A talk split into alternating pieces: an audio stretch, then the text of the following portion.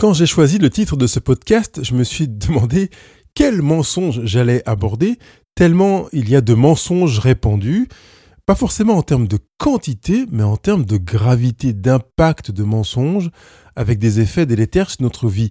Alors aujourd'hui, je vais en choisir un et un seul, et je vous le dévoile immédiatement après le générique.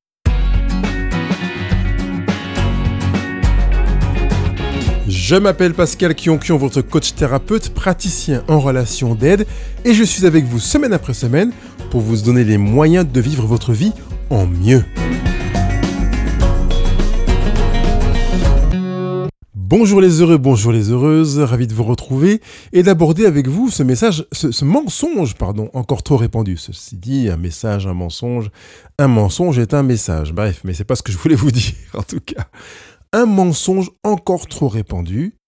Et le mensonge que je voudrais aborder aujourd'hui, même si j'aurais pu en aborder d'autres, eh c'est un mensonge qui concerne l'amour. Et en fait, je, voudrais l'intituler ou le formuler comme suit Je ne m'aime pas. C'est un mensonge encore trop répandu. Et si vous avez parfois l'impression de ne pas vous aimer, sachez que vous vous racontez des salades. Alors ça me fait penser à une expérience vécue avec une de mes voisines il y a quelques semaines. Euh, alors que je l'écoutais comme ça sur le perron de sa porte et qu'elle partage des choses avec moi, je lui ai dit mais quand est-ce que tu choisiras d'apprendre à t'aimer?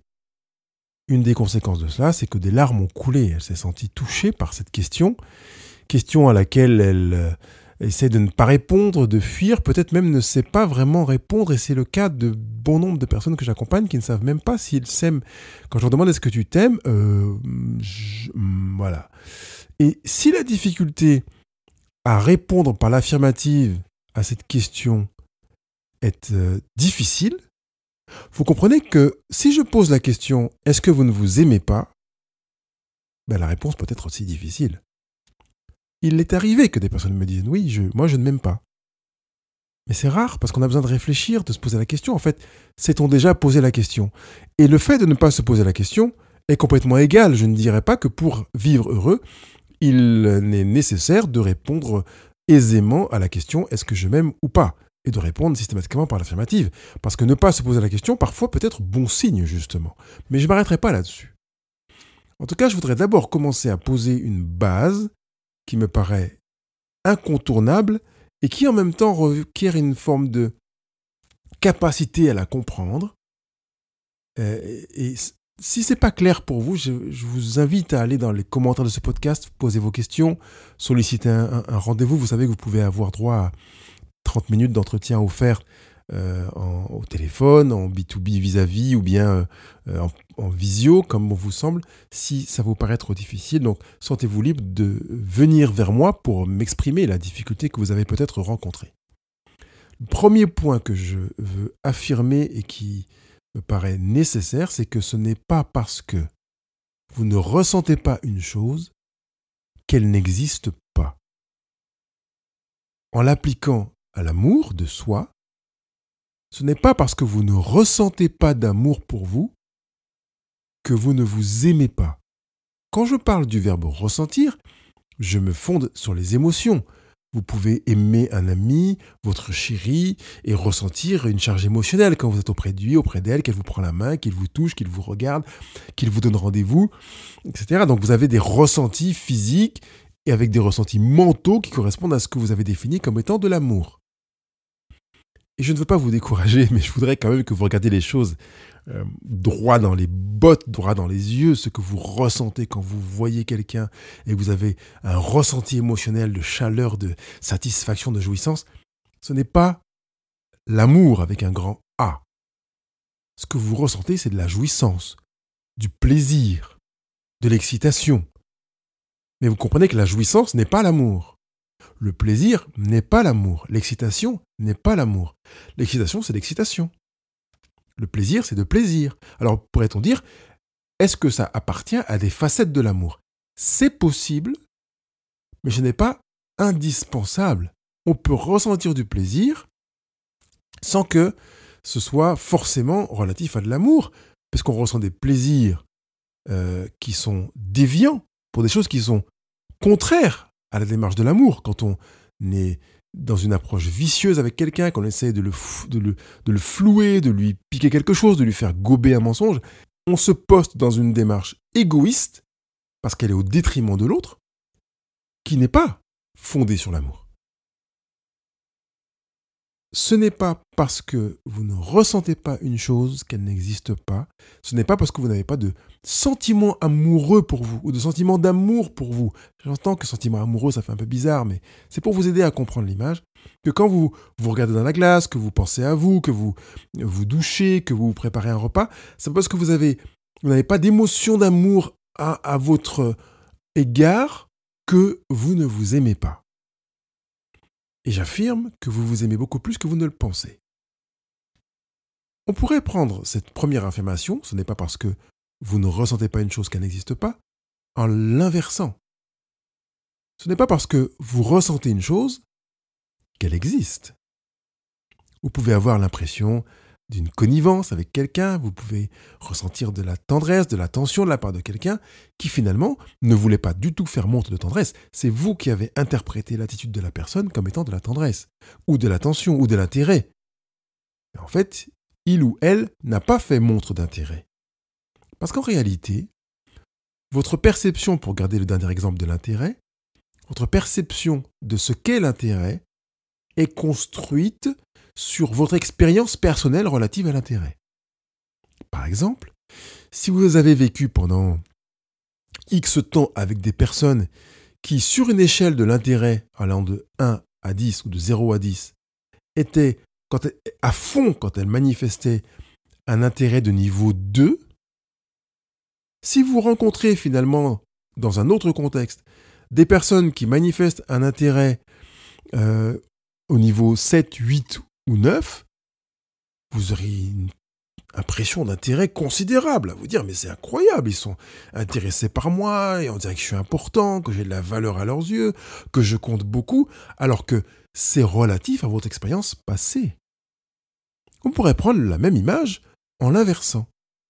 Si vous avez fréquenté pendant 5, 10, 15 ans, pendant un temps déterminé, des personnes qui manifestaient de l'intérêt au niveau 7, 8, 9 ou 10, quand vous exprimiez, que vous déménagez, que vous vous retrouvez dans une situation dans laquelle des personnes sont à fond dans, votre, dans une volonté de manifester l'intérêt et qu'elles le manifestent au niveau 2 ou 3, vous aurez le sentiment de ne pas exister, de ne pas susciter d'intérêt, de ne rien valoir aux yeux de ces personnes qui font le plus gros effort du monde pour vous manifester de l'intérêt et qui s'avèrent être au niveau 2 ou 3 dans votre capacité à percevoir l'intérêt qui est manifesté.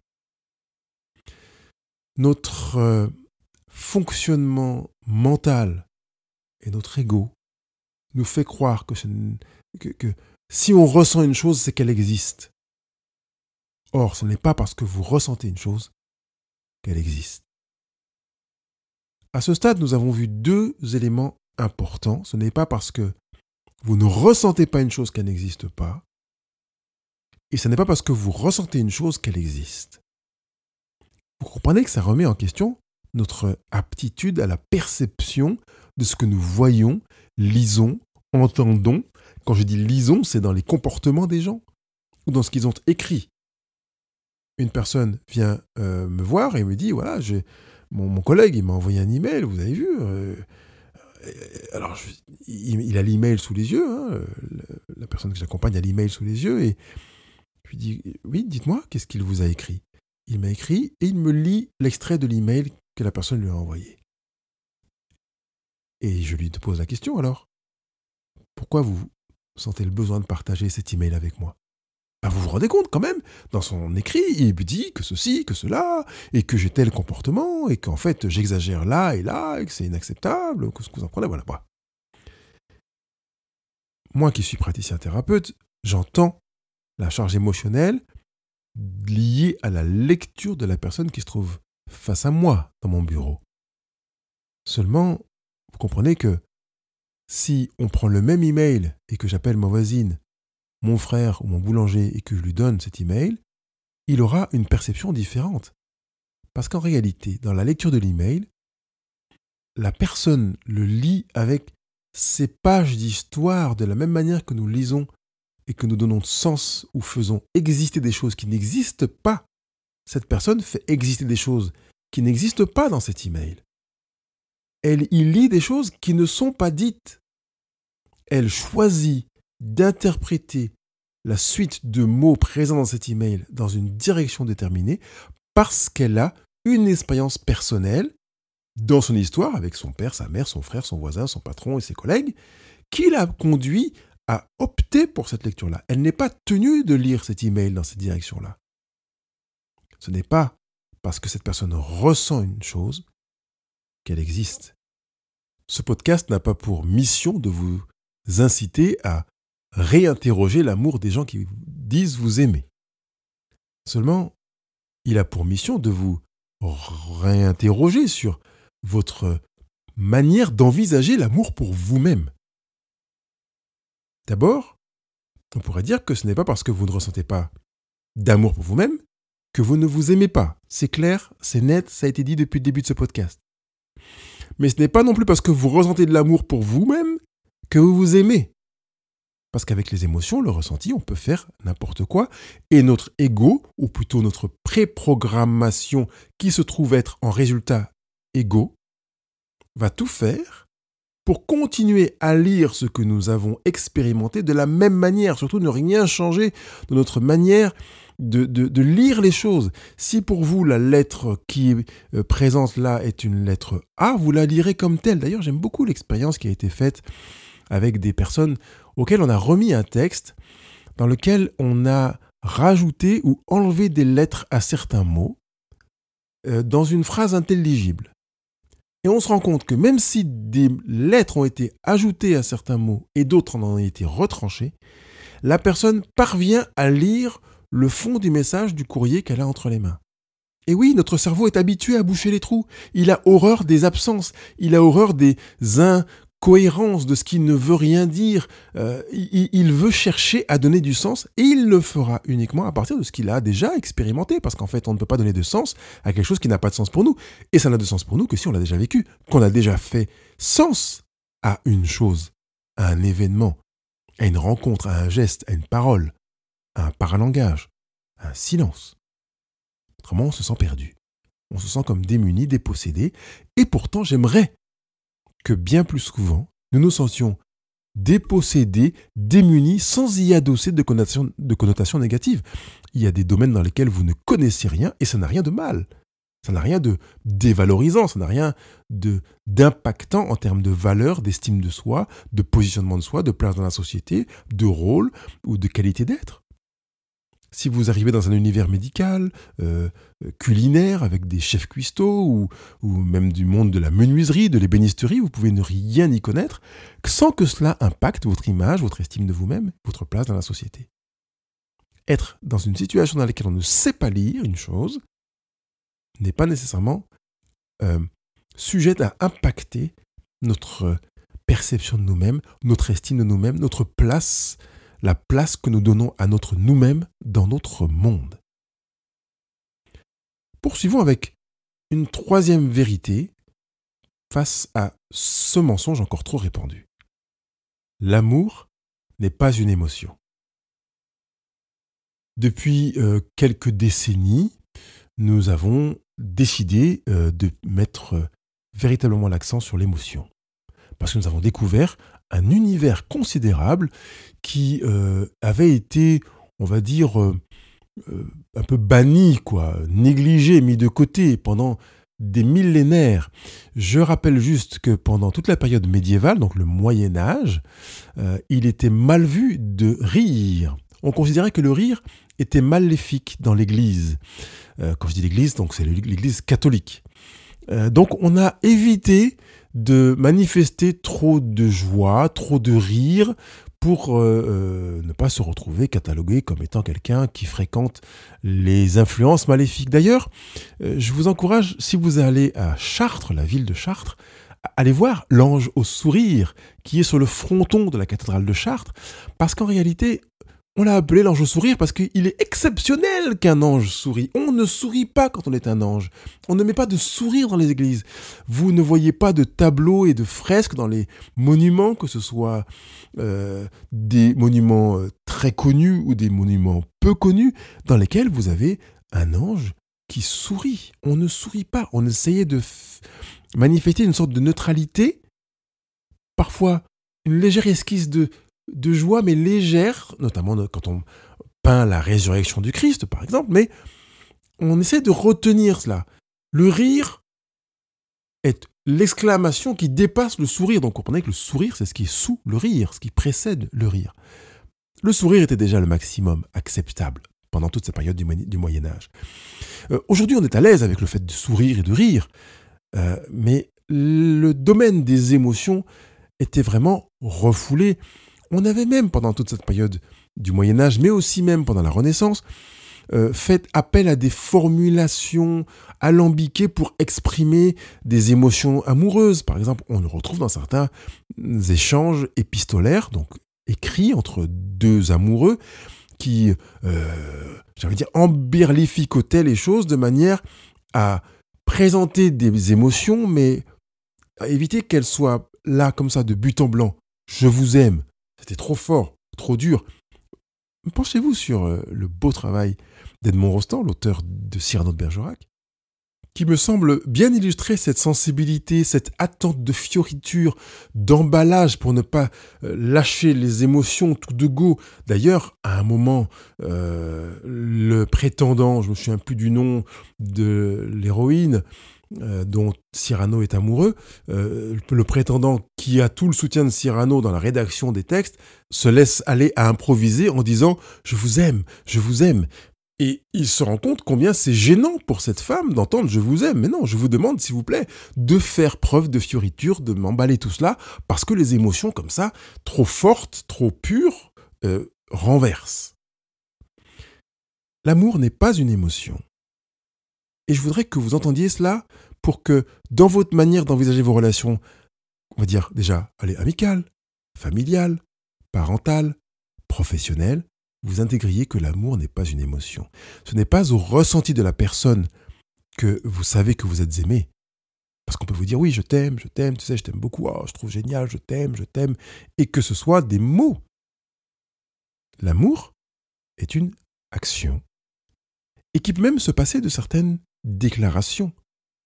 Alors, dans notre nouvelle civilisation, génération actuelle, 21e siècle, on aime le verbaliser, on a appris à le verbaliser, contrairement à ce que faisaient nos aïeux, je pense à nos grands-parents, même parfois nos parents qui ne disaient pas je t'aime, je vous aime, ou qui disaient juste mais vu, tu vois pas qu'avec tout ce que je fais pour toi, je vous t'aime? Voilà, c'était parfois quand ça passait pas bien. Mais on a, j'allais dire, euh, banalisé la capacité à déclarer l'amour, mais en même temps, l'amour ne se limite pas ou ne peut pas se contenter de mots. L'amour a nécessité d'action, d'actes. Par conséquent, quand on s'aime soi-même, on va poser des actes. On va faire des choix qui montrent qu'on s'aime. On va prendre soin de soi. On va limiter les comportements addictifs. On va limiter, ou pour ne pas dire bannir, les attitudes qui vont être néfastes pour nous. On va privilégier les rituels et les attitudes qui nous seront bénéfiques, qui vont nous faire du bien, qui vont produire du bien ici et maintenant et plus tard, dans un proche avenir, ce qu'on ne maîtrise pas le futur, bien évidemment. L'amour est d'abord une action, éventuellement une émotion, mais une émotion parcellaire. Parce qu'en réalité, dans une action, il peut y avoir de nombreuses émotions possibles, de nombreuses interprétations émotionnelles possibles, alors que l'action est posée. Si quelqu'un vient déposer chez moi une chose dont j'ai véritablement besoin parce qu'il a entendu que j'en avais besoin, que j'étais en manque de ça, cette attitude peut euh, être née dans un fondement d'amour, mais me laisse à moi l'interprétation complètement ouverte. Peut-être le fait-il par intérêt, devrais-je peut-être lui rendre une partie? Comment ça va se passer? Et si en plus c'est un inconnu, alors ça va être plus difficile d'aller dans cette direction, je serai plus facilement enclin à le recevoir comme étant un geste de la providence, de l'amour, de la bienveillance, de la solidarité, etc. Mais vous comprenez que c'est moi qui vais interpréter l'acte. L'émetteur a tout loisir de définir son acte et moi d'interpréter le mien. Quand cet acte émane de moi vers moi, je sais quelle est la motivation, en général, euh, qui euh, a mu cette initiative, parce que en plus, je sais comment interpréter le bénéfice de mon action. L'amour n'est pas une émotion, Je vous le répète pour que vous puissiez vous le répéter, que vous puissiez l'écrire peut-être en vous disant, je sais que l'amour n'est pas une émotion, l'amour est une action.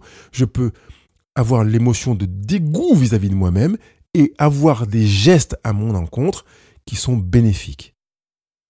Je vais me doucher. Je me déteste dans mon attitude et je vais quand même m'alimenter sainement. J'irai faire du sport et en même temps, j'ai honte de mon attitude. Vous voyez que je peux adopter un acte amour en ayant une émotion qui n'est rien à voir avec l'amour. Je continue avec la quatrième affirmation. On s'aime beaucoup plus qu'on ne le pense ou qu'on ne le croit. J'en veux pour preuve que vous qui m'écoutez, vous êtes dans un acte d'amour. C'est la raison pour laquelle vous écoutez ce podcast. Vous, vous dites, je veux continuer à créer du bonheur, à développer du bonheur. Et vous avez des actes qui montrent que vous allez dans cette direction-là, même si vous avez parfois le sentiment de ne pas vous aimer. Et je rappelle juste que ce n'est pas parce que vous ne ressentez pas une chose qu'elle n'existe pas. Ne vous demande pas d'avoir le sentiment de vous aimer, mais de constater les actes d'amour que vous posez pour vous et de savoir que vous vous aimez beaucoup plus que vous ne pouvez le percevoir, le penser ou le croire. Donc continuez à semer votre quotidien et vos semaines d'actes qui sont bénéfiques, qui sont accueillis comme des actes d'amour par vous-même, même si vous ne mettez pas l'étiquette amour, ce sont des actes qui sont bénéfiques, par conséquent, ils vont dans la direction de l'amour. Il me semble qu'avec ces quatre affirmations, une, deux, trois, quatre, c'est bien ça, on a fait une, une belle incursion dans ce sujet. En fait, vous vous aimez. Je rappelle que ce n'est pas parce que vous ne ressentez pas une chose qu'elle n'existe pas, ce n'est pas parce que vous ressentez une chose qu'elle existe. L'amour n'est pas une émotion à ressentir, mais une action. Et vous vous aimez beaucoup plus que vous ne le pensez et le croyez. Alors continuez comme ça. Euh, aiguisez votre perception, affûtez votre intelligence émotionnelle pour continuer à manifester de l'amour envers vous, sachant que par voie de conséquence naturel, vous manifesterez plus aisément de l'amour vers les autres en vous disant ce n'est pas parce que je ne ressens pas la chose que je ne l'aime pas, ce n'est pas parce que je ressens de l'amour pour lui que je l'aime, euh, que l'amour n'est pas une émotion, donc pas parce que je ressens pas de... Bah, bah, bah, mon action montre que je l'aime, et je sais l'aimer beaucoup plus que je ne le pense ou le crois. Et vous vous rendrez compte que ça va vous changer votre quotidien. Continuez à semer de l'amour dans vos actions. Continuez à semer de l'amour même si vous ne le ressentez pas. Continuez à semer de l'amour. Il ne me reste qu'à vous souhaiter une bonne semaine remplie d'amour en privilégiant l'amour que vous allez semer. Si vous avez des questions, des remarques, des commentaires, comme je vous l'ai dit dès le début de ce podcast, vous pouvez les poser directement au bas de la retranscription du podcast sur heureuxauprésent.com. Bien sûr, pensez à télécharger le e-book que j'ai écrit exprès pour vous. J'ai attrapé le virus du bonheur, trois remèdes efficaces pour ne pas en guérir. Et puis, bien sûr, allez mettre vos 5 étoiles sur les réseaux sociaux. Vous savez que ça participe à faire connaître le podcast.